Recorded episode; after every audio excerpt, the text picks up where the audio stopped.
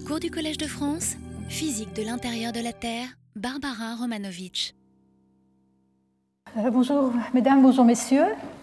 Euh, aujourd'hui, nous allons continuer notre tour d'horizon des connaissances sur euh, la limite entre la lithosphère et la sténosphère dans les océans et sur la nature de la zone à faible vitesse. Alors j'aurais dû mettre ici océan puisqu'on va, on va réserver le dernier cours au continent, donc le cours de, dans, dans 15 jours. Euh, alors, euh, je vais parler de, continuer à parler de méthodes sismologiques d'abord, et ensuite je vais aborder aussi euh, les connaissances que nous pouvons avoir à partir de la magnétotellurique, pour enfin parler un peu des modèles numériques géodynamiques sur le rôle de la, de la sténosphère dans la tectonique des plaques. Alors, je vous rappelle simplement que la semaine dernière, nous avons beaucoup parlé de sismologie et en particulier nous avons abordé euh, certaines euh, méthodes qui permettent de détecter des discontinuités de structure euh, assez franches. Comme donc la semaine dernière, j'ai parlé des ondes SCS multiples, donc qui se réfléchissent plusieurs fois à la limite entre le noyau et le manteau, et donc qu'on étudie surtout à partir des séismes profonds, et dont on peut tirer des profils en fonction de la profondeur qu'on appelle profils de réflectivité, qui euh, donc euh, montrent des, énergies à, euh, aux profondeurs où sont détectés des sauts de, de vitesse sismique, en l'occurrence des vitesses de cisaillement. Donc ici, ce qui nous intéressait, c'était là un saut de vitesse négatif, c'est-à-dire une vitesse qui diminue au moment de la discontinuité, euh, qui est plus faible à plus grande profondeur, qui correspondrait à la limite entre la lithosphère et la sténosphère, donc ce qu'on appelle la discontinuité de Gutenberg. Alors aujourd'hui, on va regarder. Alors ces ondes-là sont, euh, sont, utiles dans certaines régions, euh, comme par exemple dans le Pacifique où on a une station euh, ou plusieurs stations sismiques au milieu de l'océan, dans, les, euh, dans les îles de Hawaï, parce qu'elles permettent d'échantillonner les bassins océaniques euh, donc, au milieu où on n'a pas de station. Il existe d'autres méthodes qui sont très, très efficaces. il y en a deux autres dont je vais parler aujourd'hui. Les méthodes basées sur les ondes converties, PAS et SAP, et ensuite les précurseurs aux ondes SS. Alors parlons d'abord des ondes converties PS et SP. C'est la méthode qu'on appelle la méthode des fonctions récepteurs, qui est un nom horrible. Je ne sais pas qui l'a inventé, mais c'est en anglais receiver function. Et sans doute parce qu'elles sont associées à la station, à la structure en dessous de la station. Donc vous, euh, vous avez des ondes de volume de type P ici, mais ça peut aussi être de type S, qui arrivent d'un séisme lointain, qu'on peut considérer qu'elle se propage le long de raies, comme indiqué ici sur cette figure, qui donc montre euh, la structure en fonction de la profondeur et illustre le phénomène euh, pour les discontinuités du manteau supérieur à 410 et 660 km de profondeur.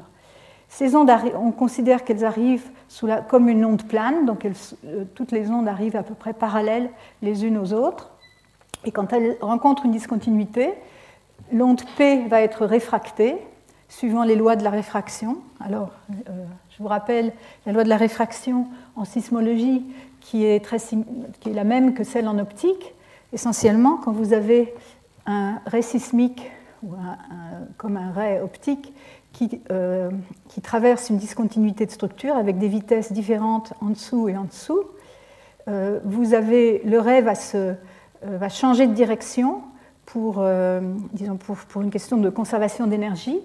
Et euh, l'angle euh, incident et l'angle de la réfraction vont être liés par une relation simple qui, en géométrie sphérique, qui est la géométrie qui nous intéresse ici dans la Terre sphérique, s'exprime comme R, où R est le rayon correspondant à la, à la rayon à partir du centre de la Terre correspondant à la profondeur de la discontinuité, et R sinus θ sur V est égal à une constante qu'on appelle le paramètre du ray. Et donc ici, on aurait R, R euh, va s'en aller à cette discontinuité-là pour ce cas particulier. Donc on aurait sinus θ1 sur V1 égale sinus θ2 sur V2.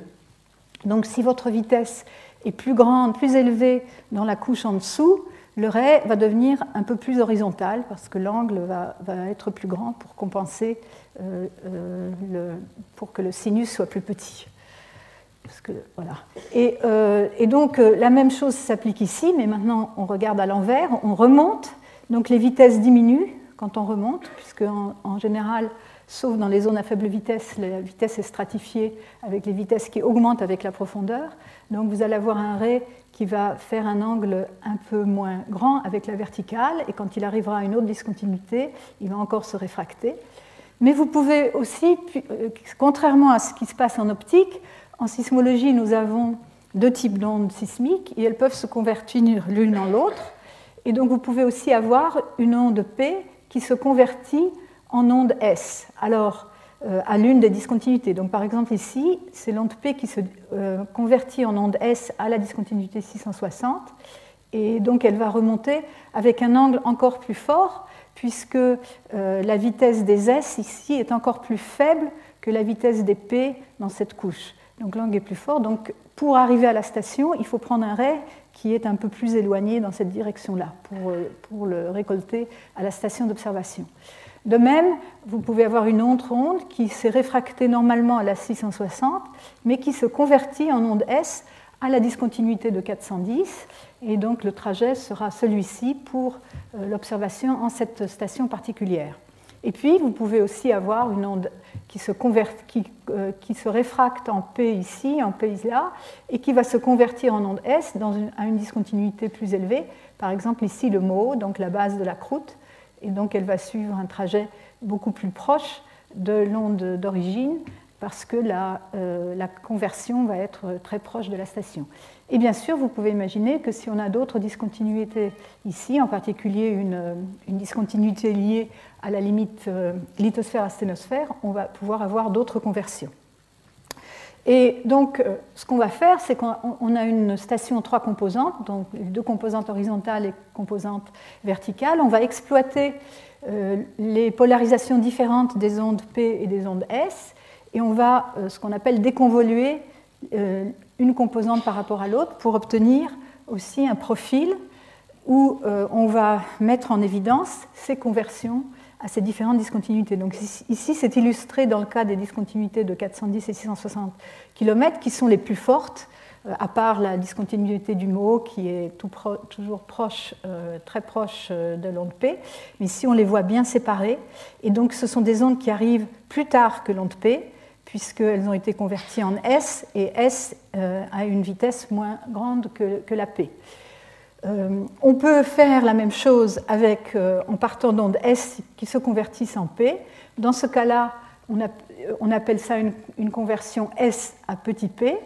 Et dans ce cas-là, puisque l'onde se convertit de S en P, elle va arriver avant l'onde S, ce qui présente certains avantages parce qu'on euh, n'a pas,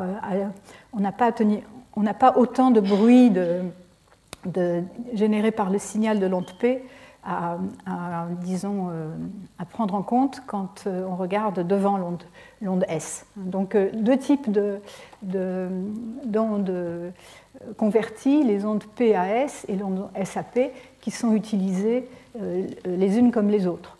L'avantage de la SP, une autre, un autre avantage de la SP pour ce qui est des études de dans le domaine de profondeur qui nous intéresse, disons les, deux les 200 premiers kilomètres, c'est qu'en euh, plus de ces ondes converties, il y a des réverbérations, euh, surtout des ondes P.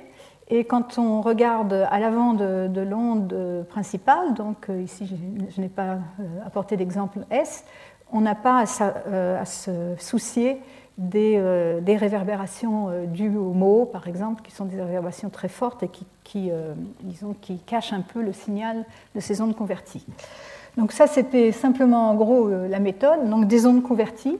Vous voyez que ces ondes vont être euh, converties près de la station, donc elles vont nous permettre d'échantillonner la structure dans une région assez restreinte, près des stations sismiques. Donc en fait, on n'a pas vraiment une, on peut pas avoir une couverture globale et en particulier, on ne peut pas avoir une très bonne couverture des océans tant qu'on n'a pas un grand nombre de stations sismiques au fond des océans. En particulier, il y a bien des îles, des stations dans les îles. D'abord, elles sont bruitées, et ensuite, ces îles, en général, sont des îles qui correspondent à une structure assez anormale. Ces, euh, îles sont des îles volcaniques, donc une structure euh, euh, des, îles de points chauds, en général. Donc, elles ne, nous renseignent pas forcément sur la structure, disons, représentative ou moyenne du manteau supérieur sous les océans. Mais cependant, il y a quand même eu quelques efforts d'installation de, stations fond de mer. Et je voulais vous faire un petit tour d'horizon, mais d'abord parler de, euh, de, des deux stations, de deux stations fond de mer, en fait fond de puits. Donc ce sont des stations qui ont été installées non seulement en fond de mer, mais aussi dans des puits euh, de quelques centaines de, mètres pour, pour échapper au bruit de fond créé par les mouvements de l'océan, par les, par les vagues et les courants marins. Euh, il y en a quatre en fait qui ont été installés dans les années 2000, autour de l'année 2000, par euh, les équipes japonaises autour euh, des, îles du Japon et, des îles Mariannes, de la fosse des Mariannes. Et donc, on va parler de ces deux stations-là, ici WP1 et WP2. Ces stations ont fonctionné pendant plusieurs années et les données étaient récupérées par, euh, par robot, hein. c'est-à-dire qu'on envoyait euh, à partir d'un bateau un robot au fond de la mer qui se connectait aux stations pour récupérer les données. Donc, une de ces stations est sur la plaque Philippine, l'autre station sur la plaque Pacifique, et elles correspondent à des âges différents des fonds océaniques, ce qui présente euh, un, intérêt pour confronter euh, pour surtout l'étude de la variation de la profondeur de la limite lithosphère-asténosphère avec l'âge des fonds marins. Et donc cette étude, euh, ici, nous allons d'abord regarder ce qui se passe euh, sur la plaque philippine, donc dans cette station WP1. ces auteurs ont, ont, étudié donc, les ondes converties P, donc ça c'est PRF, ça veut dire P receiver function, S c'est S receiver function, donc, euh, autour de ces stations, donc pour des, téléséismes, des séismes provenant lointains qui arrivent sous cette station. Ici, ce sont les points de, des points de conversion euh, à la limite euh, de la lithosphère à sténosphère, donc la LAB, supposée, telle, qu'il la détecte. Donc les points rouges et les points jaunes se trouvent sur cette partie qui est euh, le, bassin Pacifique Ouest, Western Pacific ici, qui correspond à des âges de fond océanique de l'ordre de 33 à 49 millions d'années. Par contre, ces points-ci euh, correspondent à une partie de la plaque philippine plus jeune, qui est, ça s'appelle le Palau-Kyushu Ridge, ici, et correspond à des âges de l'ordre de 15 à 27 millions d'années. Alors ici, vous avez le profil des, fonctions récepteurs, donc en fonction de la profondeur avec les détections. Alors la convention, c'est que quand vous avez une, euh, énergie qui est colorée en rouge, c'est une, euh, ça correspond à une discontinuité positive, c'est-à-dire une augmentation de la vitesse euh, à plus grande profondeur à la discontinuité. Quand vous avez une, une énergie colorée négative, ça correspond à une diminution de vitesse. Donc là, on voit très bien le mot dans les trois, euh, les trois cadres. Ici, vous avez à la fois les, ondes converties PAS et les ondes converties SAP. Par contre, sur cette partie-là, vous n'avez que les ondes converties SAP. Sans doute, les autres étaient trop brutées ou inutilisables. Et donc, le mot euh, n'est pas très contesté. On le, voit très bien ici, euh, assez, à peu près 7-8 km de profondeur, qui correspond à peu près, qui correspond bien à à l'épaisseur de la croûte à laquelle on s'attend pour cet âge de fond marin. Et là, ils ont interprété ces, euh, anomalies négatives ici comme provenant donc de la LAB, donc de la Lithosphere Asthenosphere Boundary. Alors, euh, ceci, vous voyez, euh, peut, peut porter à, disons, à discussion. Il y a d'autres arrivées d'énergie. Ici, je pense que ce qu'ils ont pensé, c'est que c'était des, des lobes euh, qui appartenaient au mot, des, espèces de, de retour euh, de, de, la forme d'onde, ces deux-là. Mais on voit quand même qu'il y a, qu'il y a de l'énergie ici qui n'est pas vraiment expliquée.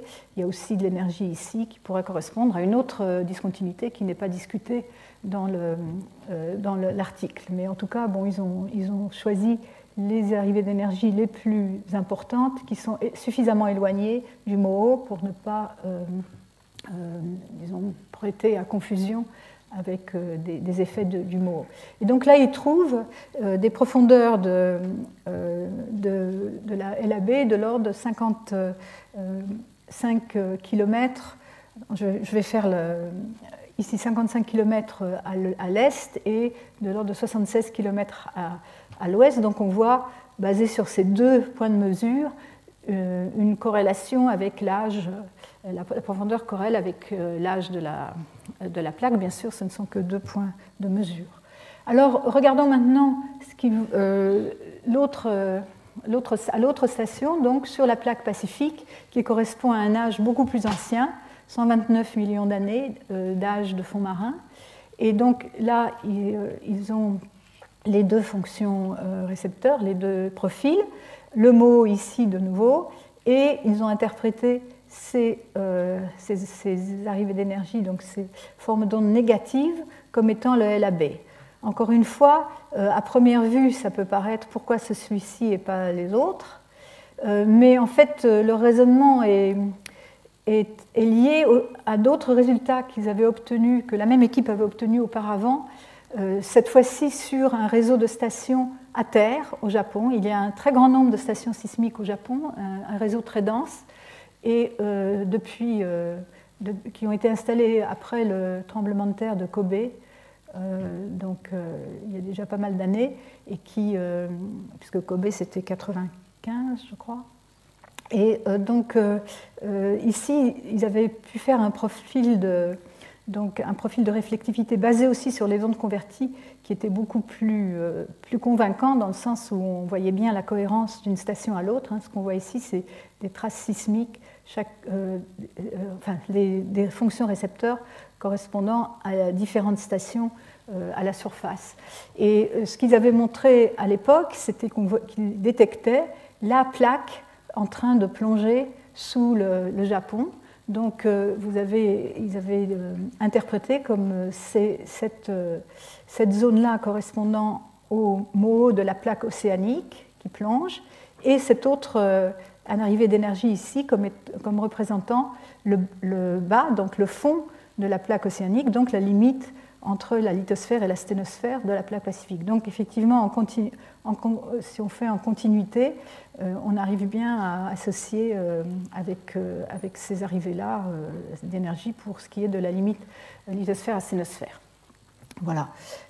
alors, donc, basé sur ces trois mesures, ils ont reporté en fonction de la profondeur, donc les détections et de l'âge de la lithosphère océanique, les points donc, de mesure, et ils les ont comparés avec des isothermes donc, qui correspondraient à euh, un modèle de plaque classique euh, avec euh, de, disons de 125 km d'épaisseur finale, et aussi avec une, cette courbe en rouge correspondrait à, disons, un front de, fusion partielle euh, qui, correspond à un modèle qui avait été publié plusieurs années auparavant par Mirdel et, al., euh, qui, euh, qui proposait que la, limite lithosphère-asténosphère correspondrait à un minimum de solubilité de, de, de l'hydrogène de, l'eau à, cette profondeur-là dans les roches, euh, euh, dans les roches, euh, donc dans le dans la péridotite. Et donc, ce modèle, les, mesures, bien, qu'elles soient, enfin, quand même uniquement 3-4 mesures, ont l'air de bien correspondre à ce, modèle. Alors, ils en ont donc conclu plusieurs choses. D'abord, que la dépendance avec l'âge exclut le modèle d'extraction d'eau au ride qu'on avait évoqué la dernière fois, ce qui supposait qu'il euh, n'y aurait pas de dépendance avec, l'âge de la plaque, qu'on aurait une, lithosphère, une limite lithosphère-asténosphère qui serait de profondeur constante. Il, euh, euh, il exclut le modèle purement thermique, parce que la discontinuité est une discontinuité abrupte, avec un grand saut de vitesse de l'ordre de 7 à 8% et donc on ne peut pas expliquer ça par un effet purement thermique.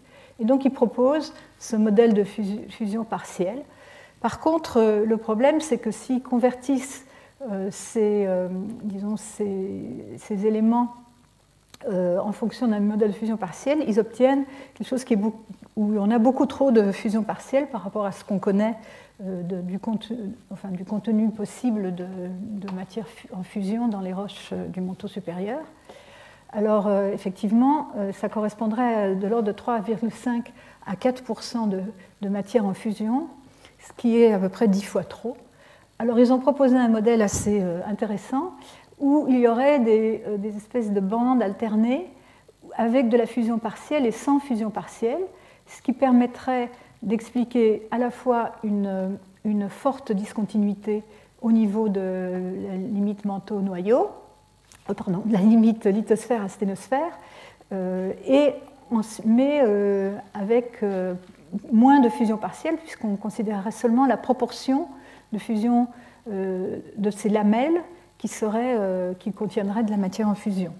Alors en faisant ça, ils ont euh, donc montré qu'avec un facteur donc de, 1%, si 1% de la matière ici, euh, entre 100 et 200 km de profondeur, est en fusion partielle, ils arrivent à expliquer le contraste de vitesse et aussi avoir un contraste de viscosité à la limite entre la lithosphère et la sténosphère qui est raisonnable de l'ordre d'un facteur 1000.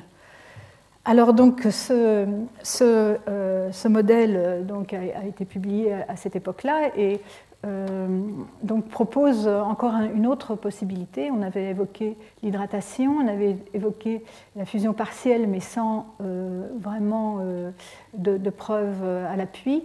Voici peut-être une, première indication que cette fusion partielle peut exister euh, en dehors euh, des zones de rides, hein, puisque dans les zones de rides, on n'a pas de controverse, il y a certainement de la fusion partielle. Mais ici, on se trouve à des âges océaniques euh, beaucoup plus élevés. Alors, je voulais faire une parenthèse sur les stations de fond de mer, parce que je pensais que ça pourrait vous intéresser. Cela fait une trentaine d'années qu'on essaye d'installer des stations en fond de mer, mais c'est euh, c'est un projet qui reste ambitieux et reste euh, encore euh, non, non réalisé dans la pratique. Dans les années, en 95, en fait, on a commencé dans les années 80, vers 1986, à s'intéresser à cette question comment, qu'est-ce qu'il nous faudrait, où est-ce qu'il faudrait mettre des stations au fond de mer pour euh, vraiment euh, contribuer de manière euh, importante à l'étude globale de, la structure, à la fois, non seulement du manteau supérieur, mais de la Terre entière.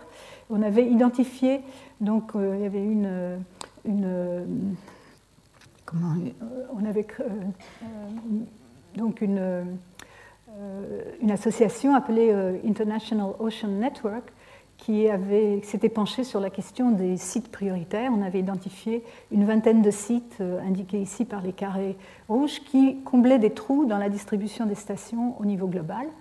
Et euh, donc, euh, depuis, on s'est, on disons, on a essayé d'installer des stations dans ces, dans ces endroits.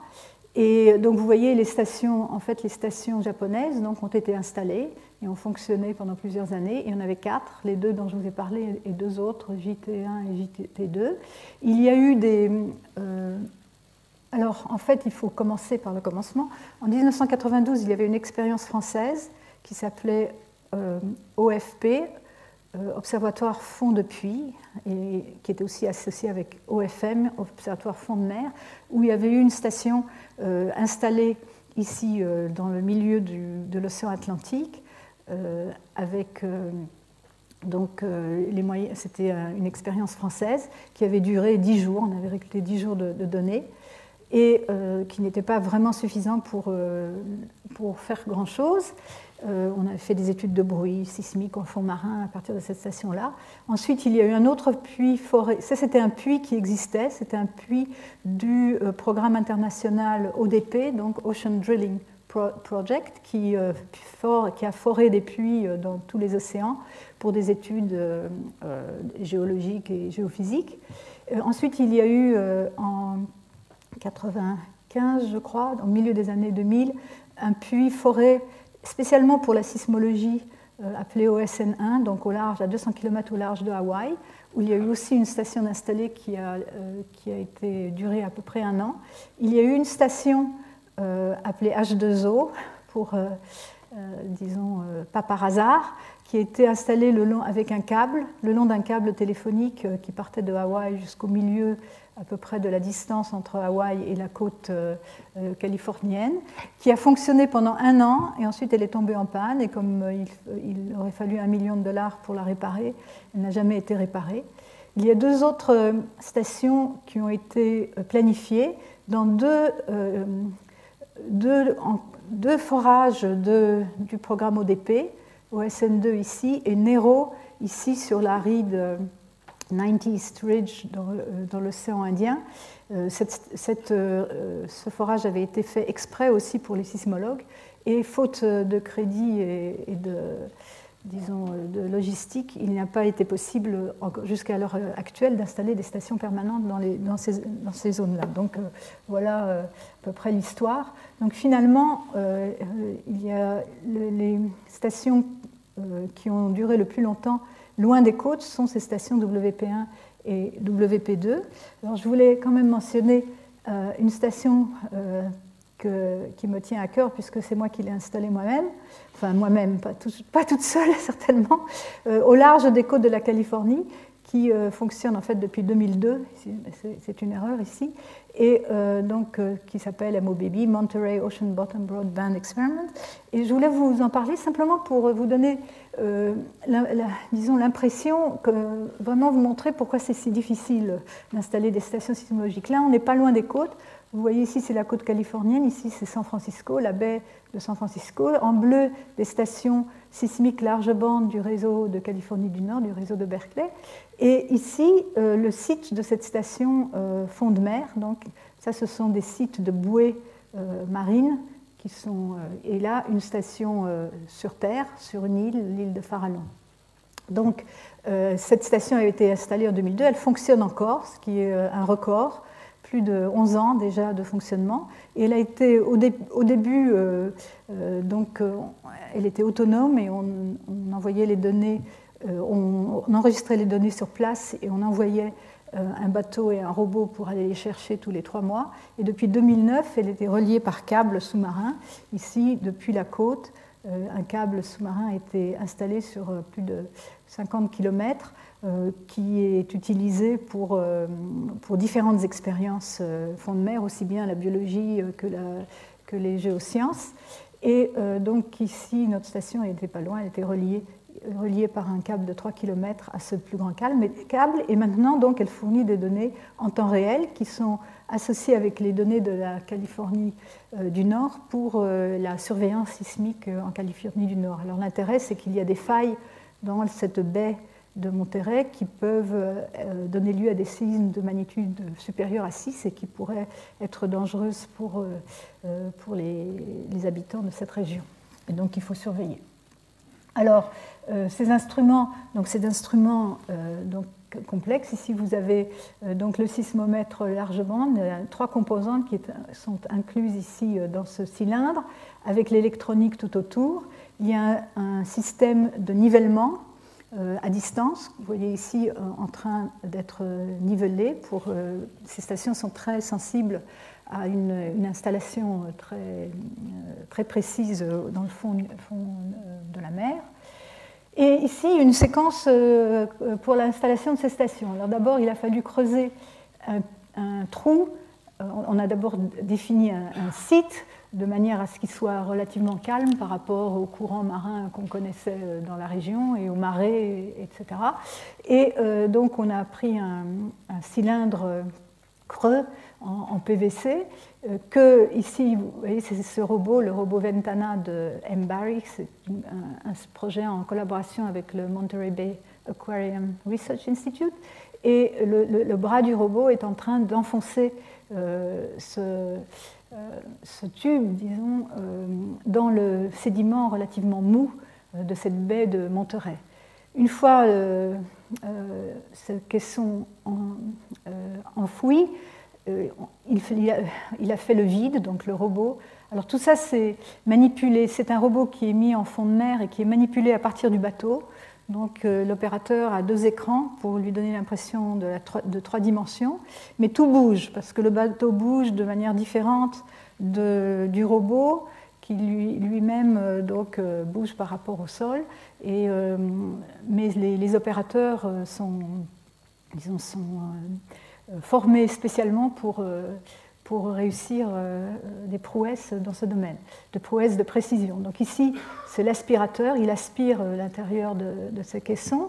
Ensuite, dans une autre manip qui a eu lieu un autre jour, on a installé euh, le sismomètre maintenant renfermé dans une, euh, dans euh, une, enceinte de titane qui résiste bien aux pressions fortes. En fond de mer, il y a 1000 mètres d'eau au-dessus, ici. Donc le robot installe le sismomètre. Ensuite, il couvre le sismomètre de billes de verre pour l'isoler du bruit de fond dû aux océans, dû au mouvement de l'océan, du mouvement de la mer. Et euh, non on aurait pu mettre du sable, mais l'intérêt des billes de verre, c'est qu'on peut ensuite retirer l'instrument si jamais il tombe en panne, ce qui est arrivé une fois. Ensuite, on recouvre tout et on, euh, recouvre, on installe, euh, disons, on relie le sismomètre par câble à une station d'enregistrement que je montre ici. Donc ça, c'est la station d'enregistrement. Elle a été descendue du bateau. donc d'abord une, une euh, une enceinte euh, très lourde qui va contenir à la fois les batteries euh, pour avoir le, courant et les enregistreurs, les disques et les, ordinateurs. Et ici, donc ici, le robot installe ces enregistreurs et ces batteries à l'intérieur de, cette, de, cette, enceinte. Et la partie la plus délicate, c'est ensuite de, connecter les câbles sous l'eau, donc, euh, depuis le sismomètre jusqu'à euh, ce système d'enregistrement. Alors vous voyez, c'était tout à faire ici euh, sous l'eau, avec donc le robot qui n'était même pas au sol, qui, était, donc, qui flottait au-dessus du sol, le bateau au-dessus avec animé de mouvements différents.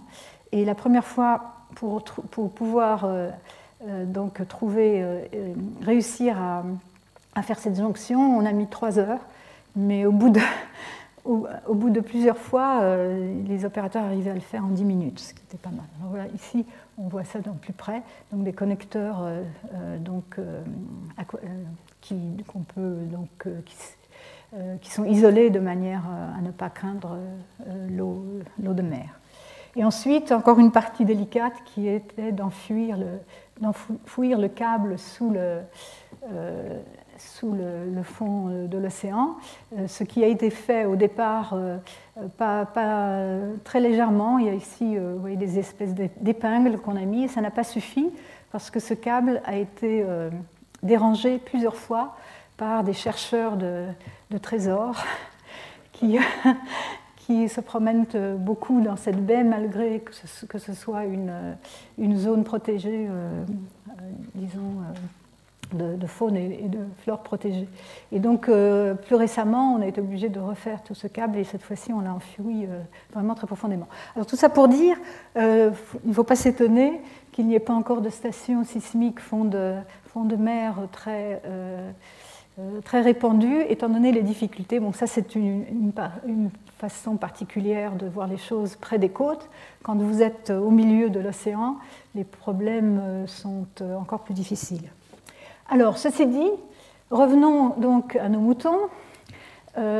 donc, l'étude de Kawakatsu nous avait emmené donc ici sur la plaque philippine et dans la partie âgée de la plaque pacifique. Mais ils ont, voulu continuer et ont eu l'idée de regarder ces ondes converties, donc ici vous avez encore le schéma montrant l'onde S directe et l'onde S convertie en P euh, près de la station, euh, euh, près des zones de subduction, mais du côté de l'océan, échantillonnées sur, là où il y a des stations correspondant à différents âges des fonds marins. Donc ici vous voyez les fonds, ici c'est la ride Est-Pacifique, donc des fonds marins très jeunes, jusqu'aux fonds marins les plus vieux de 180 millions d'années euh, ou presque, enfin disons, ils vont jusque vers 140 millions d'années euh, dans ces échantillons-là. Donc, ils vont avoir, s'ils ont des bonnes données, ils vont avoir un échantillonnage plus important euh, de cette LAB en fonction de l'âge de la plaque. Alors donc ici, c'est simplement pour montrer leur, les données qu'ils ont obtenues, donc ces profils de réflectivité dans différentes régions, ici sur la plaque euh, à la limite de la plaque Eurasie, donc euh, encore euh, au large du Japon. Et ici, dans le nord, dans les Aléoutiennes, Alaska Aléoutienne, et ici sur la côte ouest de l'Amérique du Nord. Et vous voyez, dans tous les cas, vous voyez cette zone bleue ici, qui est très marquée, qui correspond à donc une une euh, conversion négative, donc une diminution de la vitesse en fonction de la profondeur, qui est très marquée, euh, surtout dans cet exemple-là et dans celui-ci, un peu moins peut-être euh, ici dans le cas des aléoutiennes. Alors, donc maintenant, ils ont plus de points à reporter sur leur, leur graphe de l'épaisseur de la lithosphère en fonction de l'âge de la plaque, et nous sommes un peu plus convaincus de leurs leur mesures, puisqu'elles sont plus cohérentes d'un endroit à l'autre, d'une station à l'autre. Et euh, voilà les résultats qu'ils obtiennent. Ici, ce sont encore une fois les isothermes pour un, modèle de plaque euh, classique. Ici, c'est cette courbe de début de fusion partielle euh, qu'ils avaient donc promu dans leur article précédent. Mais vous voyez que les données ont l'air de suivre l'augmentation avec l'âge au début, mais ensuite s'aplatissent plus vite qu'aucune de ces courbes euh, courbe-là. Et donc, euh, on est revenu un peu à la même question euh, que précédente. Hein. La, courbe s'atténue à partir de 50 millions d'années, et donc ceci, ce serait plus en accord avec le modèle de plaque déshydratée, où on verrait une, plaque d'épaisseur constante, bien que ici, on ait quand même l'impression qu'il y ait quand même une variation avec l'âge. Alors, voyons maintenant euh, le troisième type de données sismiques, qui sont les précurseurs aux ondes SS et PP. Alors, qu'est-ce que c'est? Alors, ce, sont des ondes. Euh, l'onde SS, c'est l'onde qui se réfléchit une fois à la surface de la Terre. Et bien sûr, vous pouvez avoir des ondes qui, euh, vont arriver avant cette onde-là, parce qu'elles vont se réfléchir avant sur une discontinuité, par exemple ici la discontinuité de 660 km. Et donc là, on va regarder les formes d'ondes euh, qu'on va, euh, on va les sommer sur de nombreuses traces, puisque euh, ces réflexions-là sont beaucoup plus faibles que la réflexion à la surface, qui correspond à la limite entre l'air ou l'eau et la roche, qui donc est une réflexion très forte. Ces autres réflexions sont beaucoup moins fortes. Si vous avez un exemple, donc l'onde SS, ici c'est l'onde de référence, c'est l'onde principale, et en avant, vous avez ces réflexions à différentes discontinuités. L'amplitude ici a été augmentée d'au moins un facteur 10, je pense, je n'ai pas le facteur exact, euh, parce que ce sont euh, donc euh, pour, pour qu'on les voit mieux, mais elles sont beaucoup, de, beaucoup plus faible amplitude que l'onde principale. Ici, on voit celle de, qui a été identifiée comme provenant de, de 660, 410. Il y, a, il y en a une, on, voit quelque chose à près de 220 km de profondeur et, quelque chose peut-être à 520 km. Toutes ces ondes-là, toutes ces discontinuités-là, on les connaît bien, ce sont les discontinuités de, de la zone de, transition du manteau. Il y a peut-être quelque chose aussi encore plus profond. Ce qui nous intéresse, c'est ce qui se passe beaucoup plus près ici de la euh, donc de l'onde principale SS. Et euh, donc euh, l'intérêt de ces, de ces ondes-là, si on arrive à les, à les utiliser, c'est qu'elles permettent d'échantillonner vraiment tous les bassins océaniques, puisque on a ici disons 80 degrés, 8000 km ici, 8000 km ici. Donc on peut regarder à des distances très grandes, jusque vers 16 000 km en, moyenne, et on va pouvoir échantillonner la structure euh, sous le point de rebond, donc au milieu, euh, en particulier au milieu des océans. Alors ici, c'est un, dessin qui montre un peu mieux ce qu'on cherche euh, précisément, qui est donc cette discontinuité de Gutenberg, donc vers 60 à 70 km de profondeur dans les bassins océaniques. Et donc SDS représente l'onde qui arrive avant l'onde principale SS et qui serait due à cette discontinuité. Et donc, euh, on verrait euh, dans la forme d'onde, on verrait euh, une. il y a d'abord, il y a aussi bien sûr la réflexion sur le mot qui est ici, qui, est plus, qui sera plus forte, puisque en général le mot est bien marqué. Et donc on regarde, il faut mettre de côté les 20 secondes précédant la SS, qui est donc polluée par le signal du mot. Mais si on est à des profondeurs de 65 à 70 km, on peut euh, voir euh, si, on peut détecter cette onde euh, donc réfléchie par en dessous sur la discontinuité qui nous intéresse. Alors, donc, il y a eu plusieurs études récentes sur la, question, profitant dans ensemble de données toujours croissant dans les stations sismiques sur, donc sur la terre ferme, en particulier ce réseau USRA qui traverse les États-Unis depuis 2007. Euh, Et ici, vous avez donc un résumé de, ce premier, cette première étude qui montre euh, ce qu'on voit ici en couleur. La couleur des cercles montre la profondeur détectée de discontinuité. Le nombre qui est à l'intérieur, ça porte un peu à confusion, mais c'est le nombre de données qui ont été utilisées pour déterminer cette profondeur. Donc un grand nombre de données, donc des, des résultats relativement robustes. Et en fond, vous avez l'âge des fonds marins. Donc vous voyez déjà qu'on a l'impression que euh, la profondeur augmente, de cette discontinuité augmente bien avec l'âge des fonds marins. Alors, ils ont reporté ça euh, donc sur une courbe en fonction de l'âge de la plaque. Euh, ici, en fonction de la racine carrée de l'âge de la plaque, qui est ce, à quoi on s'attendrait. On s'attendrait à une relation linéaire si vous aviez un modèle de demi-espace refroidi. On s'attendrait à une, une, courbe qui s'infléchirait aux grands âges euh, si on prend un modèle de plaque dont la base est un, isotherme. Et euh, vous voyez que, alors là, ils ont reproduit leurs données et quelques données d'autres études. Euh, et en gros, ça colle pas trop mal, mais il y a quand même pas mal de dispersion suivant ces isothermes. Alors, ils ont regardé une autre façon de voir les choses.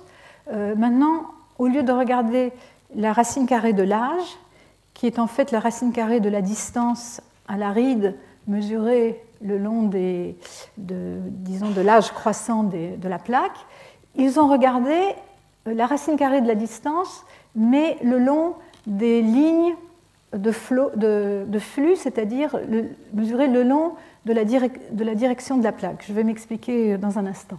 En tout cas, euh, si on fait ça, euh, au moins leurs données à eux, qui sont ces cercles, ici les croix sont des données qui pensent être anormales parce qu'elles sont dans des régions d'épaisseur de, croûte anormale, mais euh, de manière assez intrigante, c'est cette courbe, enfin, cette relation semble être expliquer les données encore mieux. Il, donne des chiffres du style 95% de réduction de variance, qui est, qui est énorme.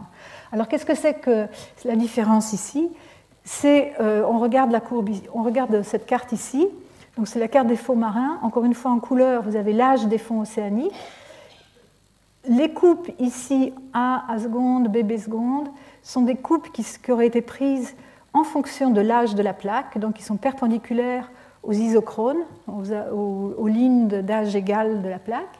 Par contre, les lignes noires sont, des lignes, sont ces lignes qui vont dans la direction de, la plaque, la direction absolue du mouvement de la plaque. Et ceci, c'est une étude qui, est parue euh, dans Science il y a quelques années et qui a des résultats très intrigants, qui sont très controversés, mais, néanmoins euh, euh, donc,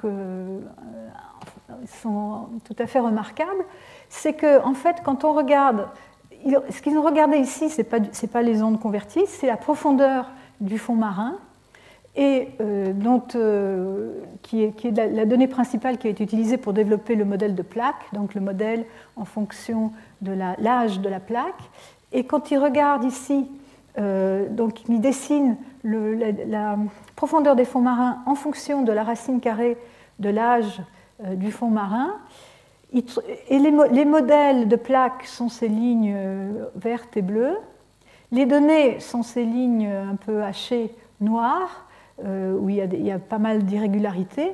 Mais euh, la ligne rouge, c'est donc la ligne qu'ils obtiennent en prenant une relation de racine carrée de la distance calculée le long de ces lignes, parallèles à la euh, direction de la plaque. Alors, ils ont conclu que euh, le modèle de plaque standard ou classique euh, qui suppose un isotherme à la base de la plaque et que tout, se passe en fonction du refroidissement de cette plaque, donc en fonction de, l'âge, ne, serait, ne serait pas un bon modèle, mais qu'il faut aller chercher euh, dans la distribution des profondeurs des fonds marins euh, un modèle où le refroidissement de la plaque serait contrôlé par le manteau en dessous, le manteau en convection qui, donc, euh, qui détermine ces directions de, mouvement des plaques. Alors ce modèle, en fait, nous, nous, nous, mène d'un modèle controversé qui est le modèle de plaque à un autre modèle qu'on ne comprend pas forcément mieux, qui, est donc, euh, qui reste donc un point d'interrogation. Mais en tout cas, tout ça pour expliquer, mais qui est très intrigant à, mon avis. Euh, euh, tout ça pour expliquer que ce résultat est quand même intéressant, qu'en fait, la, profondeur de la LAB, la profondeur de la discontinuité de Gutenberg, semble aussi être mieux expliquée quand on regarde cette, profondeur en fonction de la euh, de la racine carrée de la distance le long de, cette direction de plaque. Alors, euh, euh, donc ces, résultats suggèrent que, que c'est le manteau qui contrôle la profondeur de la lithosphère et, peut-être la profondeur des fonds marins. Par contre, pourquoi on observe une discontinuité forte à la Gutenberg reste toujours inexpliqué. Alors, depuis, euh, les études se multiplient. Ici, c'est une étude beaucoup plus, euh, plus importante encore, qui a échantillonné tout l'océan Pacifique. Alors, ce qui est intéressant dans cette étude, c'est que cet auteur, euh, donc Nick Schmer, a, répertorié non seulement les, les points de rebond où il a, pu observer une un petit écart ici qui correspondrait à la, à la, limite de Gutenberg, à la discontinuité de Gutenberg, mais il a aussi répertorié tous les cas où il n'a rien vu, où, il y a absence de cette, de cette, réflexion. Et donc il a trouvé que dans certaines régions, il a, il a, c'est plus facile pour lui de trouver, enfin il a, il a un signal fort qui, qui, dont la profondeur euh, semble dépendre de l'âge, sauf ici, dans les croix, ce sont dans les régions de subduction, de subduction qui sont un peu spéciales, mais au moins dans le, dans les bassins, dans le bassin pacifique, ça a l'air de, euh, Enfin, on a, on a, une profondeur plus grande à des âges plus grands, mais il y a quand même beaucoup d'endroits où il n'y a pas de discontinuité. En fait, ils ont aussi. Euh, donc, ça, c'est un histogramme des, des sauts de vitesse sont assez importants, de l'ordre de 7% en moyenne, 6 ou 7% en moyenne, à cette discontinuité. Et en fait, il a aussi détecté une autre discontinuité euh, à plus grande profondeur. Il a une distribution bimodale de ces détections, mais je ne vais pas en parler pour, euh, pour, euh, pour l'instant. Et donc, quand il reporte ça en fonction, ici, c'est l'âge de la plaque, encore une fois, tiens, il me manque l'échelle ici. Donc, ici, c'est pour à la ride, et donc pour les âges, ici, je pense ça doit être de l'ordre de 130 millions d'années. il trouve des points ici qui aussi ne correspondent pas, pas du tout aux isothermes, mais pour correspondraient plutôt à une constante, disons une profondeur plus ou moins constante. Et euh, donc il a proposé un modèle où la détection serait intermittente et serait liée à euh, la présence de, disons, de, de situations telles l'arrivée de, de, panaches mantéliques qui favoriseraient la, présence de fusion partielle et donc la détection d'une forte discontinuité. Voilà. Alors, euh, pour finir, donc ici un résumé des, observations euh, actuellement disponibles qui euh, montrent, encore une fois, donc les couleurs montrent, tout ça. C'est donc toutes les études confondues de tous les types de données qu'on peut avoir sur, cette discontinuité, qui montrent en général une tendance d'augmentation un peu avec l'âge, mais qui ne correspond pas du tout à aucun des modèles proposés euh, donc, euh, des modèles classiques, ni le modèle de demi-espace euh, en refroidissement, ni le modèle de plaque. Et de manière intéressante, on a l'impression qu'on détecte aussi ici une discontinuité à peu près à presque 60 km de profondeur, même très près des rides. Donc ça, c'est une histoire à continuer. Donc je vais passer maintenant à l'étude de la conductivité électrique. Je vais m'arrêter un instant je vois que je vais très vite. Je vais. Euh, euh, non, ça va. J'ai encore une, bonne demi-heure. On continue donc. On passe maintenant à assez de sismologie. On va passer euh, à l'étude, à l'apport de la, des conductivités électriques, conductivité ou résistivité électrique, l'inverse de l'autre. Donc, alors, qu'est-ce que c'est que ces mesures? Donc, le champ magnétique terrestre est, est, affecté de variations qui sont dus euh, bien sûr à des causes internes, mais aussi à des causes externes, le soleil et les orages, euh, donc à des temps beaucoup plus courts que ceux euh, qui, correspondent à ce qui se passe à l'intérieur du noyau, la Terre. Et ces, causes externes induisent des courants électriques, qu'on appelle les courants telluriques, dans la croûte et le manteau. Et donc on mesure, pour les, on peut mesurer simultanément le champ magnétique et le champ électrique euh, à un endroit donné et en déduire l'impédance électrique qui lui-même dépend de la euh, conductivité ou de la résistivité électrique.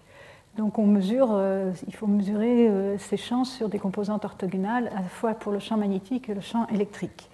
Et donc ce champ, c'est un, un, champ de potentiel et donc qui est un peu plus diffus que ce qu'on peut avoir euh, grâce à la sismologie, mais tout de même, il y a une variation avec la fréquence qu'on peut, disons, euh, euh, par analogie, ça marche comme pour, pour les ondes de surface sismiques, c'est-à-dire que plus vous êtes à longue période, plus vous échantillonnez profond à l'intérieur de la Terre. les fréquences considérées ici vont de 10 000 Hz à à peu près un millième de Hertz. Et les périodes donc, les plus longues permettent, les fréquences les plus courtes permettent euh, euh, les fréquences, les, périodes les plus longues permettent l'accès aux plus grandes profondeurs. Donc, cette résistivité électrique est intéressante puisqu'elle dépend de plusieurs facteurs. Elle dépend de la composition de la roche, de la température, de la présence ou non. Elle est très sensible à la présence ou non de la fusion partielle et aussi au contenu en eau. Et on va donc faire des comparaisons des mesures de résistivité sur le terrain avec les résultats de laboratoire où on mesure directement euh, euh, la résistivité de la péridotite, donc de la roche euh, prélevée du manteau, la roche sèche. Et donc on va comparer et on va pouvoir en déduire la présence d'eau ou non d'eau, de fusion partielle, etc. Alors il y a plusieurs expériences qui ont été faites récemment, dans les dernières 20 années, euh, d'abord euh, au niveau des rides, parce qu'on s'intéressait à la structure détaillée des rides. Ici, euh, l'expérience MELT dans le Pacifique Sud, donc c'est sur la ride Est-Pacifique, ici à l'intersection de la plaque Pacifique et de la plaque Nazca. Et donc là, vous avez une échelle, ici on a à peu près 500 km de, distance en tout. Et euh, ici, c'est le profil de résistivité électrique, donc euh, profil logarithmique, euh, obtenu sur, sur l'un de ces profils, je crois que c'est celui-ci. donc vous voyez ici, les ronds indiquent les stations d'observation du champ magnétique et du champ électrique. Et donc ils ont obtenu ce profil de résistivité qui est très intéressant. D'abord, il y a une zone assez étroite de résistivité très faible, donc de forte conductivité juste à l'aplomb de l'aride, et une zone de très faible résistivité qui est assez asymétrique sur la partie ouest, donc sur la place Pacifique et sur la, la plaque Nazca. Et ensuite, en profondeur, une zone de plus faible résistivité, donc à partir d'environ 120 km de profondeur. Alors, donc zone axiale de 100 km de large, forte conductivité, et euh, une conductivité qui augmente avec la profondeur. Euh, je, parle soit de résistivité, soit de conductivité, l'un est l'inverse de l'autre. Donc quand la résistivité diminue, la conductivité augmente. Et donc, alors, euh, ils ont donc comparé ça aux données de laboratoire avec un modèle, donc il faut fixer le géotherme toujours, et on fixe la température potentielle à 1350 degrés Celsius. Et quand ils regardent ce modèle, convertissent ce modèle, donc ils le normalisent par rapport à la résistivité de la péridotite sèche, ils obtiennent ici donc une résistivité relative qui a cette, qui a cette allure-là. Et euh, donc vous voyez la symétrie, mais aussi de manière très intéressante, euh, cette zone de forte résistivité euh, varie avec l'âge de la place Nazca euh, de manière tout à fait surprenante. Et donc, ils en déduisent que c'est incompatible avec un modèle purement thermique où on verrait un, épaississement ou un épaississement de cette zone de forte résistivité qui correspondrait à la, à la lithosphère. Alors, ils ont tout de même regardé, parce que la résistivité électrique euh, peut être aussi anisotrope, hein, donc elle peut être mesurée dans différentes directions et donner des résultats euh, différents suivant euh, les, conditions dans la roche. Donc ici, dans trois directions différentes, X, sera X, ici c'est dans la direction de l'aride, ici c'est la direction perpendiculaire à l'aride, donc qui correspond à cette, cette figure-là, mais maintenant mesurée de manière directionnelle, et ici dans la, la direction verticale. Alors quand on regarde ces profils-là, surtout celui-ci, on voit euh, une, image un peu différente avec, euh, on a l'impression d'une zone de, forte résistivité qui serait d'épaisseur plus ou moins constante, avec euh, un peu d'asymétrie également non aride. donc, donc ils en concluent d'abord, il y a aussi cette forte zone avec une forte anisotropie qui est juste sous l'aride, où ils en concluent encore une fois par comparaison, euh, donc euh, tout ceci est en comparaison avec les résultats expérimentaux sur la période sèche, qu'il doit y avoir de la fusion partielle à la plante d'aride, ça ce n'est pas, un résultat nouveau, mais euh, ils, interprètent cette relative constance de la zone de forte résistivité comme étant plus compatible avec la déshydratation de la lithosphère, plus loin de l'aride, qui serait aussi accompagnée d'anisotropie, euh, qui euh, donc euh, c'est le même type d'anisotropie que celui dont on avait, qu'on avait discuté dans le cas sismique, le lattice preferred orientation, donc l'anisotropie intrinsèque. Alors, ici, une image un peu plus détaillée de la conductivité solaris des Pacifique, mais cette fois-ci un peu plus au nord, à la limite entre la plaque Pacifique et la plaque Cocos. Ici, vous voyez un profil de mesures magnétiques et électriques. Et il, voyait, voit au-dessous de la ride une, une, zone de très forte conductivité ou de très faible résistivité juste à la de la ride. Mais maintenant, on regarde à des distances, euh, ici on a 200 km, donc elle serait beaucoup plus étroite. Euh, donc de l'ordre de 20, plus ou moins, enfin de l'ordre de 40 km ici de large, encore qu'ils ont euh, peut-être un peu, non, en fait ils ont une bonne contrainte sur, euh, dans cette direction-là. Dans cette direction-là, ils ont un peu de, ils peuvent avoir une conductivité plus forte qui, avec une épaisseur plus, plus faible, plus plus faible ou l'inverse. Mais donc ils en déduisent des valeurs qu'ils ont trouvées qu'il devrait y avoir plus de 10% en volume de fusion partielle juste ici sous la ride. Ils ont dessiné ici les limites estimées pour le solidus, donc le point où commence la fusion partielle dans le cas d'une roche euh, sèche et ici dans le cas d'une roche euh, euh, donc, hydratée. Et donc ils ont conclu qu'il y a peut-être un peu d'hydratation, euh, mais qu'il n'en faut pas beaucoup, effectivement, dans, ce, euh, dans cette région. Et alors, de manière intéressante, ici, il voit aussi une zone de forte conductivité à, des profondeurs plus grandes, et ils interprètent ça comme étant dû à la présence de, de, matière en fusion carbonatée. Alors, ceci, c'est c'est basé sur une étude, des études expérimentales et des calculs sur le, la, la, stabilité de la roche en fusion partielle en fonction de la composition et de la profondeur en présence de volatiles. Donc les volatiles qu'on considère, c'est l'eau et le, gaz carbonique, euh, et les quantités de volatiles en général considérées basées, encore sur, basées toujours sur euh, les mesures faites sur les roches récupérées dans le manteau sont de l'ordre de 100 millionièmes pour H2O et 60 millionièmes pour CO2. Et euh, donc ces calculs ont été faits en tenant compte du fait que le gaz carbonique est très incompatible dans, la roche-mère, et donc dès qu'il y a fusion partielle, il se dissout dans le produit de fusion. Mais euh, c'est l'eau qui a plus d'effet euh, pour déprimer le solidus, pour réduire la température de fusion euh, que, que, le gaz carbonique. Et donc je vous passe les détails, mais simplement pour vous montrer l'état actuel, donc un peu un modèle pour la distribution possible de fusion partielle, donc euh, en fonction de l'âge de la lithosphère et de la profondeur, où on aurait, euh, suivant euh, le, domaine de profondeur, on, on aurait la possibilité d'avoir stable euh, de la matière en fusion partielle provenant de silicate ou ici de, matière carbonatée.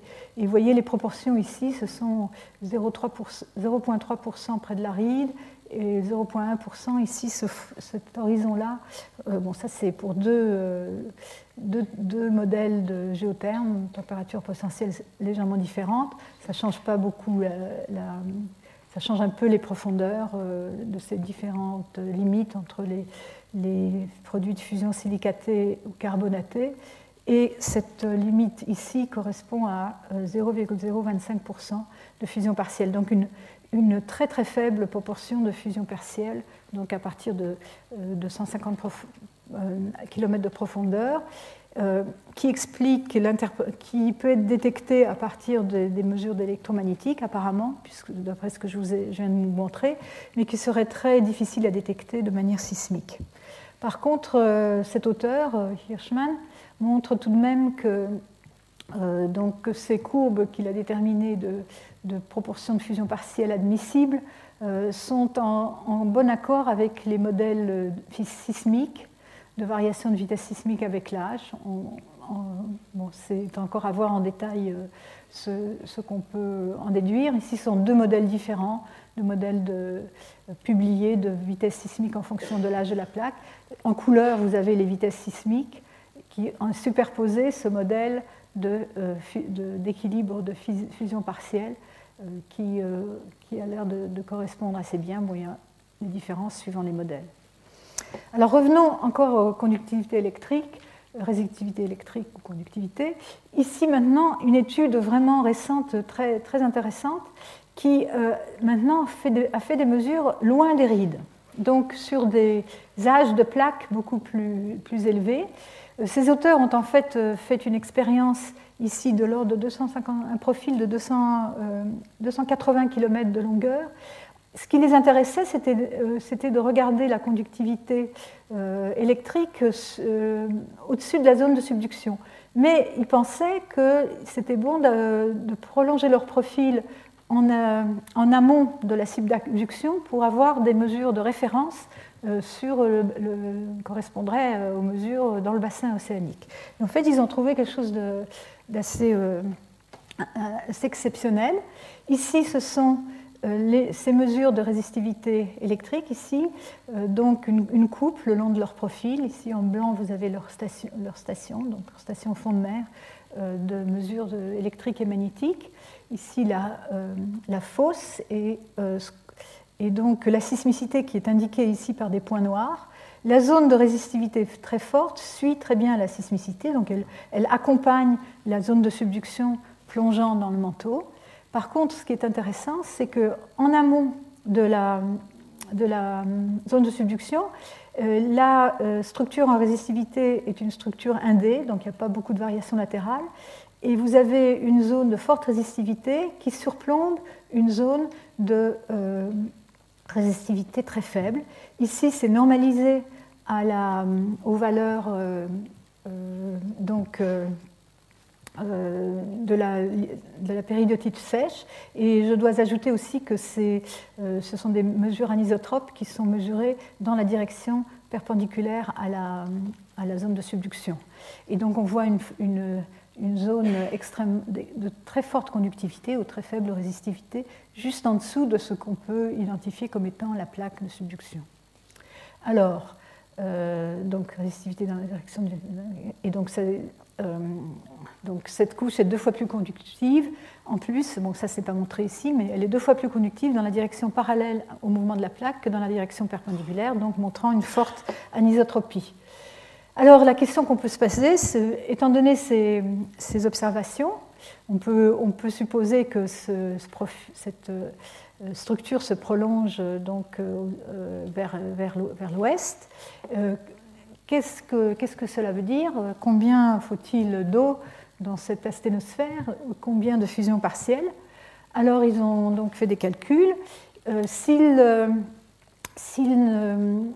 considèrent pas de fusion partielle, ce qui, est donc, l'enjeu, hein, c'est euh, est-ce qu'on a de la fusion partielle dans dans la sténosphère, loin des rides, à des âges euh, importants? Et donc on a vu que les uns disent que oui, les autres disent que non. Ici, donc euh, du moins par la sismologie, ici, donc, dans à partir de, des, disons, des mesures en laboratoire sur l'olivine hydratée, on voit que pour expliquer les résistivités observées, très faibles observées qui sont ici euh, indiquées par la ligne grise, il faudrait, euh, euh, et ça c'est pour plusieurs isothermes, hein, pour, pas isothermes, pour plusieurs géothermes, donc plusieurs températures potentielles, il faudrait à peu près 800, 10 puissance moins 6, 800 millionièmes de contenu en eau en, masse hein, pour expliquer ces observations, ce qui est énorme. Et donc, euh, c'est sans doute insuffisant d'invoquer uniquement la présence d'eau.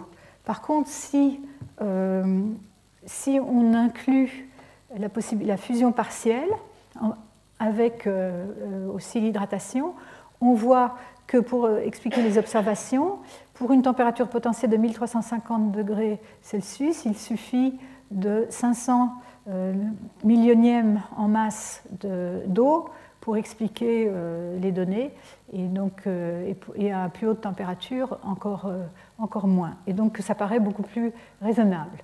Et donc ici, donc, ils, proposent que, que donc ils proposent un profil ici montrant que vous pouvez avoir de la fusion partielle dès 45 km de, de profondeur qui, euh, pour, euh, alors ce qu'on voit ici, on voit les solidus euh, suivant les proportions d'eau, le, solidus sans présence d'eau, et puis les solidus à, plus faible température, plus la proportion d'eau est grande, comparé au à des géothermes, donc modèle ici à 1375-1420 degrés Celsius, et donc ils en déduisent que euh, pour un géotherme de, euh, ici euh, de l'ordre de 1350 degrés et 300 millionièmes de, contenu en eau, ils peuvent expliquer leurs données donc, par donc de la présence à la fois d'eau et de fusion partielle. Alors, ce qui est important aussi, c'est cette anisotropie dans la couche forte de conductivité. Il propose que ça pourrait être dû à un réseau d'inclusion fluide qui serait de forme allongée dans la direction du mouvement de la plaque, donc un peu, euh, un peu la même chose qu'avait proposé Kawakatsu précédemment euh, du côté de la plaque euh, philippine et, et ouest Pacifique. Et donc il propose que ces inclusions pourraient être mises en place à l'aride au moment de la formation de la lithosphère et qu'elles pourraient subsister au cours de l'éloignement de, ces morceaux de, cette, partie de la lithosphère, son éloignement à l'aride, euh, jusqu'à la zone de subduction. Et que cette élongation de ces inclusions euh, pourrait être euh, induite par le cisaillement à la base de la lithosphère, donc dû à le de la plaque. Alors, donc pour conclure un peu sur cette nature de la limite lithosphère-acéosphère sous les océans, qu'est-ce qu'on sait? Le comportement de la plaque océanique n'a l'air de suivre ni les prédictions d'un modèle de demi-espace qui se refroidit au cours du temps, ni celui de la plaque dont la base est un isotherme, donc ce modèle euh, classique de, plaque qui a été proposé euh, dans les années 70. Euh, les résultats récents semblent être plus favorables au modèle de l'isosphère déshydratée et que cette lithosphère serait déshydratée donc au moment de sa formation à l'aride. La présence de fusion partielle qui est elle-même favorisée par la présence d'hydrogène ou d'eau, euh, pourrait, être, euh, être, le cas dans une couche fine juste au-dessous de la limite lithosphère-asténosphère. Et euh, cette couche pourrait être plus ou moins continue tout le long dans, les, océans. Elle pourrait être plus, plus importante dans les zones, par exemple, de, points chauds euh, où il y a des, euh, panaches mantéliques qui montent et qui favoriseraient la, euh, fusion partielle, et elle pourrait être formée de bandes alternées qui, certaines auraient de la fusion partielle et d'autres non. Et ces bandes seraient alignées horizontalement, les inclusions seraient horizontalement alignées dans la direction du mouvement de la plaque. Bon, alors voilà, où on en est de ce point de vue-là. Donc je voulais terminer euh, sur euh, la question, le point de vue des géodynamiciens, donc les modèles géodynamiques, et euh, l'importance donc de, connaître cette nature de cette limite de, la lithosphère, de la sténosphère et de la limite, entre les deux pour comprendre un peu comment fonctionne la tectonique des plaques. Alors, donc je vais passer le dernier quart d'heure qui me reste euh, sur ce sujet. Euh, quel est euh, le rôle de la zone à faible viscosité pour la tectonique des plaques? Donc du point de vue géodynamique, ce qui est intéressant, c'est la viscosité, la viscosité qui est diminuée en présence d'eau, qui est diminuée en présence de fusion partielle. Alors, depuis longtemps, on pense que la présence de cette zone à faible viscosité que je vous avais introduite euh, euh, dans les premiers cours et qui donc semble correspondre aussi à la zone à, faible vitesse sismique euh, dont nous avons parlé, on pense que sa présence favorise ce régime particulier que nous avons sur la Terre de tectonique des plaques, avec des plaques rigides de grande dimension qui donc sont séparées par des, les limites de plaques où se concentre toute la déformation et qui, euh, qui persiste pendant des temps très longs, puisque euh, euh, disons, ces, plaques restent cohérentes sur tout l'âge, toute, toute, la durée de vie d'une plaque océanique qui est de l'ordre de 200 millions d'années. Et donc le point de vue classique est que, ce, que ce cette, présence d'une zone à faible viscosité, en quelque sorte, lubrifie le mouvement des plaques rigides, elle, facilite ce, ce mouvement. Mais euh, pour vraiment euh, comprendre ce qui se passe, il faut faire euh, aussi des modèles, des modèles géodynamiques. Et ce n'est que récemment qu'on a la possibilité de faire des calculs numériques suffisamment puissants pour, pour explorer plus à fond l'espace des paramètres dans cette étude de la convection à l'échelle du manteau terrestre. Alors je vous, avais, je vous rappelle, je vous avais déjà montré cette figure où euh, les auteurs avaient pour la, première fois, donc il y a 20 ans, pas tout à fait une vingtaine d'années, regardé euh, ce qui se passait lorsqu'on considère une viscosité qui dépend fortement de la température. Et donc ils avaient trouvé euh, que leur, modèle, ici simple de convection mantélique, enfin convection très modélisée, très simple, en fonction du nombre de relais et donc du contraste de viscosité entre la couche externe, donc qui serait la lithosphère, et le manteau chaud, qui dans ce cas-là est simplement induite par euh, la dépendance très forte de la viscosité en fonction de la température. Ils avaient vu plusieurs régimes. Donc, euh, alors, en fonction du nombre de relais, il faut que le nombre de relais soit suffisamment grand pour qu'on ait une convection. Donc, il y a déjà une limite. Non, pas de convection, convection. Et ils avaient trois trois euh, types, trois régimes de, convection, une avec une couche euh, lithosphérique, une lithosphère fixe, c'est-à-dire pas de plaque, simplement une zone, une, couche limite qui ne, bouge pas, qui est donc ce cas de stagnant lead. un autre cas où tout le fluide convecte, donc vous n'avez pas non plus de plaque. Euh, euh, il y a des, euh, des, cellules de convection qui, qui, entraînent le fluide partout. Et puis une zone ici qui serait une zone de transitoire où on aurait quelque chose qui commence à ressembler à, des, plaques, mais pas encore tout à fait. Il faut d'autres ingrédients, c'était la conclusion de ces auteurs-là, pour, pour vraiment voir apparaître euh, une convection qui commence à ressembler à ce qu'on voit sur la Terre. Alors, euh, bon, et donc euh, depuis, depuis ce temps-là, à la même époque, il y avait eu d'autres études qui avaient regardé ce problème de manière un peu différente, en regardant non, pas seulement une variation de la viscosité avec la température, mais aussi une stratification, parce que la, variation avec la, température par elle-même ne, donne pas euh, une, stratification euh, très, très, forte, et en particulier, il faut introduire, euh, ils se sont intéressés à la présence d'une variation de la viscosité euh, avec un saut entre le manteau supérieur et le manteau inférieur, dont nous avions déjà parlé, qui est ce qu'on observe à partir des données de rebond post-glaciaire et des données du géolide. Le manteau inférieur aurait une viscosité plus grande d'un facteur au moins 30 par rapport au manteau supérieur. Et donc euh, ici, donc, ils ont regardé, c'est des, des, premiers modèles euh, donc en trois dimensions dans le cas sphérique.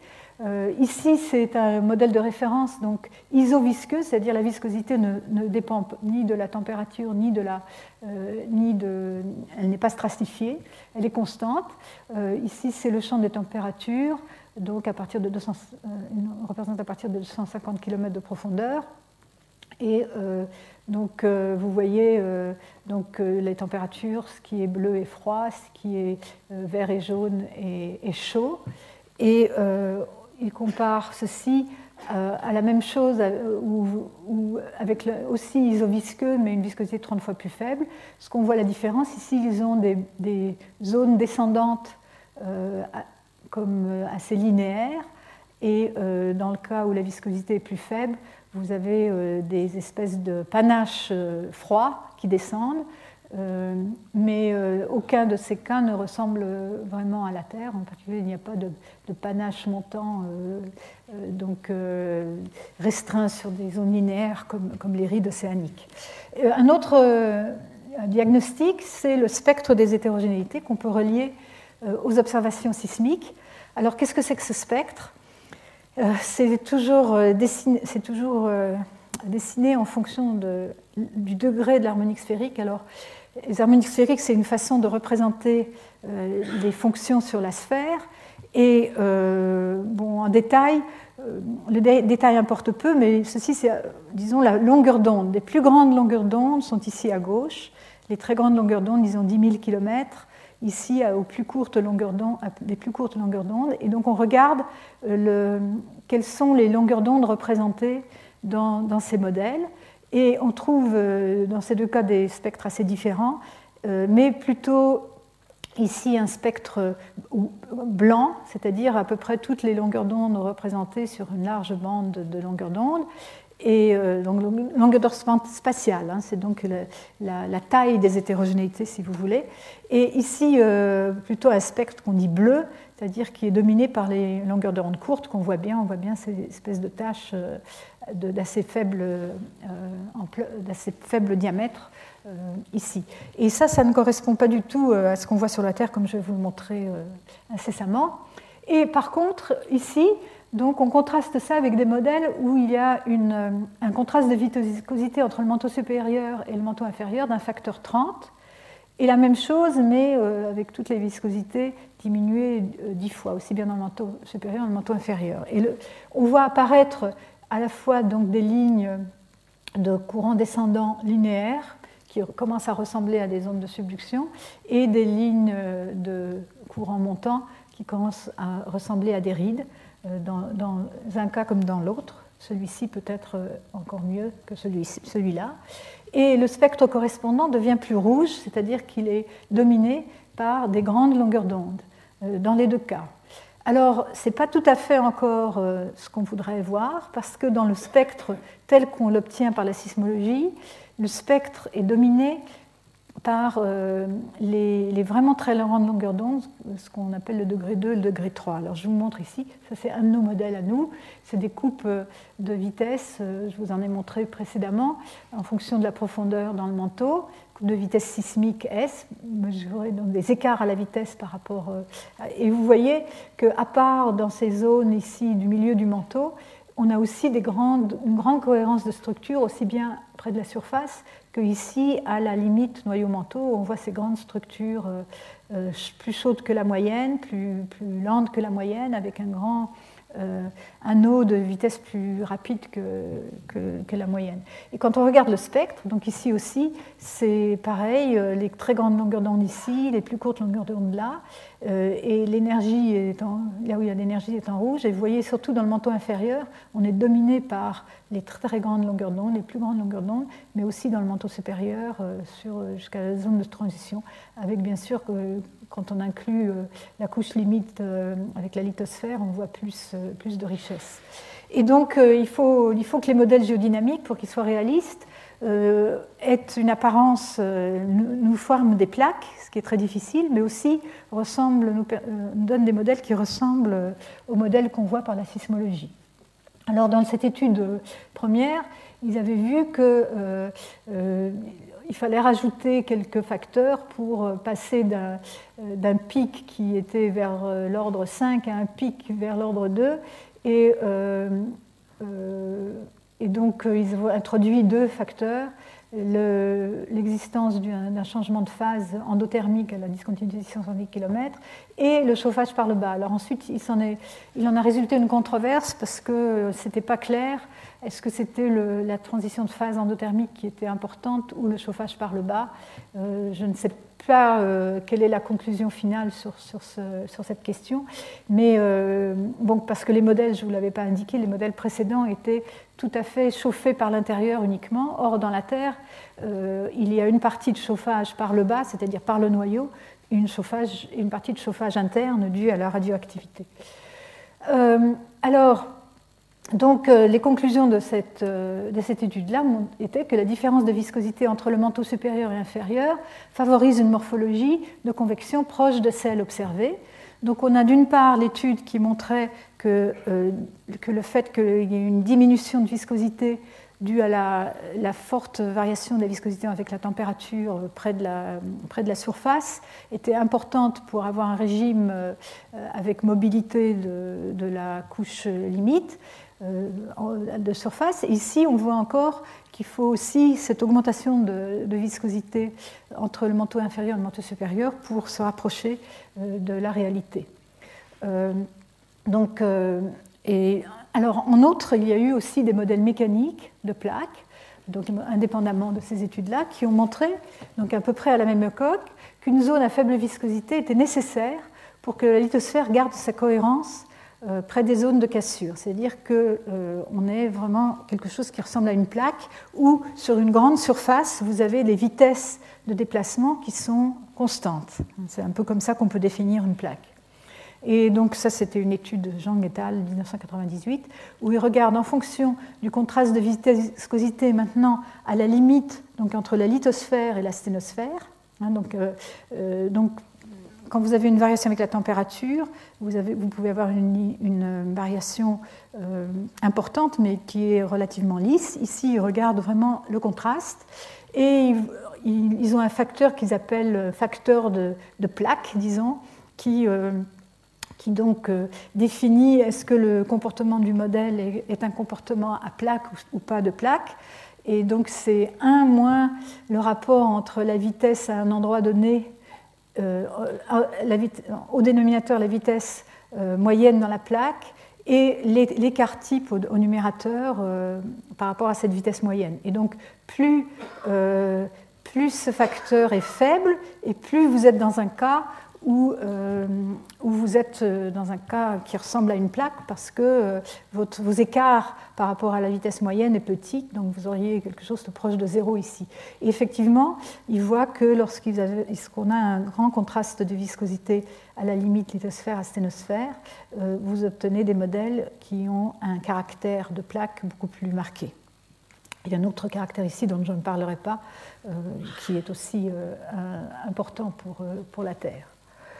Alors, euh, bon, donc on a déjà, donc on une stratification, et euh, maintenant on va s'intéresser, on s'est intéressé depuis, euh, depuis à l'effet maintenant d'une zone à faible viscosité donc, et à son épaisseur. Est-ce que c'est tout le manteau supérieur qui a une viscosité plus faible Est-ce que ça suffit pour créer des plaques ou est-ce qu'il faut euh, peut-être une zone encore plus, euh, plus étroite pour favoriser l'existence de plaques lithosphériques? Alors c'est une, étude qui a commencé par un modèle euh, modeste, donc un modèle cartésien en 2D parce que les calculs sont beaucoup plus, faciles à faire. bon, une rhéologie newtonienne dépendant de la température, chauffage interne, refroidissement par le haut, et donc pour des niveaux de contraintes de rupture variables pour la lithosphère, parce qu'il faut effectivement toujours préciser la contrainte de rupture, c'est-à-dire la contrainte à partir de laquelle votre, vos plaques se cassent et vous, vous pouvez avoir euh, donc une séparation de, plaques lithosphériques, quelque chose qui est très difficile à réaliser euh, donc, de manière numérique jusqu'à présent. Donc ils ont exploré ici un espace donc, de paramètres suivant ces, donc pour ici, c'est donne un, un, exemple pour une contrainte de rupture de 80 mégapascal, mais ils ont exploré cet espace de paramètres aussi. Donc vous avez euh, différentes euh, valeurs ici de la viscosité qui dépendent de la température et aussi de la vitesse de déformation dans, ce, euh, dans cette rhéologie newtonienne. Et donc ils imposent l'existence d'une zone à, faible viscosité. Alors ici, pour cet exemple, c'est donc à une épaisseur de 500 km. Ils l'imposent euh, euh, en introduisant, en diminuant la viscosité d'un facteur 100 lorsque la température euh, devient supérieure à la température à la base de la lithosphère. Donc ici c'est la température à la base de la lithosphère. Ça leur permet de manière un peu soi-disant naturelle euh, de, réduire la viscosité de manière, euh, dans la région des courants ascendants et donc de, euh, créer, disons, la possibilité d'ouverture donc, des plaques. Et aussi, ils imposent une base de la zone à faible, de la zone à faible viscosité. Ici, LVZ, c'est la zone à faible vitesse, c'est la zone à faible viscosité, à à, euh, de manière arbitraire dans cette étude-là à 500 km de profondeur, où il y a une augmentation d'un certain facteur qu'ils vont aussi euh, euh, donc explorer. Et alors ce qu'ils obtiennent, ici, c'est donc dans le, toujours ici, ils ont un exemple avec une contrainte de rupture de 80 mégapascal, un saut de viscosité d'un facteur 1000 à 500 km de profondeur, et donc ici, ce qui est représenté, c'est la viscosité, viscosité faible dans cette zone. Donc ici, on est à 500 km de profondeur. On voit euh, et viscosité forte euh, donc euh, par ailleurs. Ici, c'est la distribution des températures. Donc ici, vous avez vos zones descendantes ici avec les viscosités plus fortes. et ceci peut être contrasté avec un modèle où et donc, ce modèle-là, euh, ils, disent que c'est un modèle qui, est un modèle de plaques. Hein. Vous avez ici des plaques d'une certaine euh, longueur, séparées par des, zones de subduction. Et oui, parce qu'on voit ici la zone à faible viscosité, par contre, euh, la lithosphère, elle est au-dessus. Et euh, par contre, ici, vous avez deux, autres euh, modèles avec, euh, suivant des paramètres différents, ils voient, un comportement différent. Ici, avec une couche externe rigide, donc le stagnant lead, et ici, avec une couche externe mobile, donc il n'y a pas de lithosphère, ici, comme, comme dans le cas précédent. Alors, donc l'espace des paramètres, il regarde et il regarde en fonction de la contrainte de rupture, en fonction du contraste de viscosité, donc à 500 km de profondeur, ils voient ce qu'ils observent. Est-ce qu'ils observent cette plaque unique? Est-ce qu'ils observent une mobilité beaucoup trop grande, sans formation de plaque? Ils observent une zone qui est assez, assez large, qui, euh, pour euh, donc, euh, plus le contraste de viscosité est grand à 500 km, et plus cette zone est, est large du point de vue de, de l'éventail de contraintes de rupture qui peut, qui peut marcher pour avoir un cas avec des plaques. Et donc, euh, ils en concluent qu'un comportement avec plaques est favorisé par la présence d'une zone à faible viscosité sous une lithosphère rigide. Et euh, donc après, ils ont fait ça en 3D. Ils montrent que ça marche aussi en 3D. Donc, vous voyez ici, donc euh, en rouge, euh, des zones à viscosité forte. C'est donc une vue du dessus dans leur modèle. Je ne sais pas à quelle profondeur, mais peut-être, disons, 200 km. Non, c'est dans, la lithosphère. Vous avez les plaques ici, la vitesse des plaques qui est bien cohérente, hein, comme on s'attend quand on a des plaques, et avec ces zones de viscosité réduite ici euh, montrant des rides. Alors, euh, la question qu'on peut se poser, c'est pourquoi la présence d'une zone à faible viscosité favorise euh, un certain nombre d'observations. Les structures convectives de grande longueur d'onde, c'était l'article de Bunge et al. qui montrait donc, que le spectre virait au rouge, c'est-à-dire aux grandes longueurs d'onde, lorsqu'on introduisait une zone à faible viscosité. Hein, donc, euh, euh, il y a eu euh, ensuite des études théoriques qui ont montré que cette zone à faible viscosité permet de canaliser le mouvement de matière donc, et donc à diminuer la dissipation associée aux cellules de convection de grande échelle. Donc elle, permet de maintenir la présence de, cellules de convection de grande échelle. Et donc l'autre observation, c'est que donc, quand il y a une zone à faible viscosité, on peut avoir présence d'une tectonique des plaques euh, qui ressemble à celle de la Terre pour une plus grande plage de valeur de contrainte de rupture. Et euh, pour ça, il y a eu aussi des, études théoriques qui ont montré récemment que euh, ça pourrait être dû au fait que lorsque vous avez votre flux de matière qui est contraint, qui est restreint dans une zone relativement étroite d'épaisseur, de, enfin de, profondeur, vous allez amplifier les contraintes qui s'exercent sur la lithosphère et donc euh, euh, favoriser, euh, la, disons, la, formation et la persistance des, des limites de plaques. Et donc, ceci, donc, c'est une illustration de cette dernière étude. En fait, euh, ce qu'ils ont voulu aussi estimer, c'est euh, quelle, épaisseur de cette euh, zone à faible viscosité pourrait être nécessaire. Est-ce que ce serait une épaisseur qui, couvrirait la moitié de l'épaisseur de, de, la, de, la, cellule de convection? Alors, donc, ce serait par exemple ici le manteau entier, ou est-ce que euh, qu'est-ce qui se passerait si on a une zone à de viscosité qui serait de profondeur euh, ou d'épaisseur beaucoup plus faible? Et donc ils ont étudié ces différents cas, ils ont observé effectivement euh, des différences assez importantes. Alors ici d'en haut, vous avez les profils de température, les profils donc depuis la surface jusqu'à peu près la moitié du manteau, les profils de température, le profil de viscosité logarithmique, et ici la vitesse moyenne, euh, donc euh, pour voir si on a euh, des plaques ou pas, ou pas des plaques. Si on a une vitesse moyenne assez élevée, on va, c'est un critère d'existence de, plaques.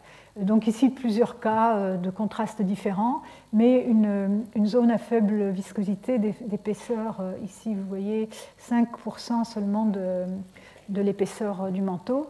Et vous voyez euh, dans ce cas-là euh, la formation de plaques avec une, avec une vitesse euh, moyenne de, la, dans, la, dans la partie superficielle assez, bien définie, assez constante. Par contre, pour une asténosphère plus épaisse, il confirme la présence d'un d'un comportement épisodique avec soit une un comportement euh, avec une lithosphère rigide, donc pas de vitesse dans la lithosphère, hein, la lithosphère euh, est stable, ne, bouge pas, soit euh, des cas où la lithosphère passe à un, régime où elle va se renverser complètement, donc, et pour, donc complètement disparaître dans l'intérieur.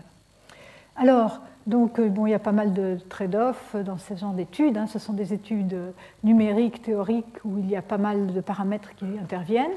Mais euh, de, manière générale, euh, en faisant intervenir des lois d'échelle, donc des calculs de lois d'échelle, et les, ces simulations faites en 3D, euh, ces auteurs montrent que les niveaux de contrainte augmentent effectivement lorsque le flux matière est, canalisé dans une zone à faible viscosité, ce qu'on peut, je pense, comprendre assez bien intuitivement. Donc ils ont regardé pas mal de cas de figure, et ici, euh, ils regardent la contrainte de cisaillement à la base de la lithosphère, normalisée par rapport au cas sans euh, zone à faible viscosité, et euh, donc, ils en déduisent que euh, cette, euh, cette, présence d'asténosphère amplifie, d'asténosphère assez étroite, amplifie les, les niveaux de contrainte, qu'on voit ici augmenter ici dans ces cas, ces, ces, cas de figure. Et donc, sous les, et, donc favorise euh, la tectonique des plaques. Donc ici, c'est une discussion qui va continuer, je pense, encore pas mal de temps, parce que euh, donc euh, c'est pour essayer de comprendre ce qui se passe. Ces auteurs-là proposent donc que c'est l'augmentation des contraintes à la base de la lithosphère qui est le facteur déterminant pour cette, cette favorisation de, la tectonique par rapport à la, la, vision plus classique qui est celle d'une euh, lubrification. Simplement la présence d'une zone à faible viscosité permet de lubrifier euh, donc, le mouvement des plaques. Euh, moi, je, je, reste sur un point d'interrogation concernant ce genre de modèle parce que euh, ils, prédisent un certain, une certaine morphologie de la structure qui semble ne pas être tout à fait en accord avec ce qu'on voit avec la sismologie. Mais disons que ça, c'est un, autre débat. Et je crois qu'il faut que je m'arrête là parce que j'ai déjà dépassé euh, mon heure. Merci. Retrouvez tous les contenus du Collège de France sur www.colège-2-france.fr.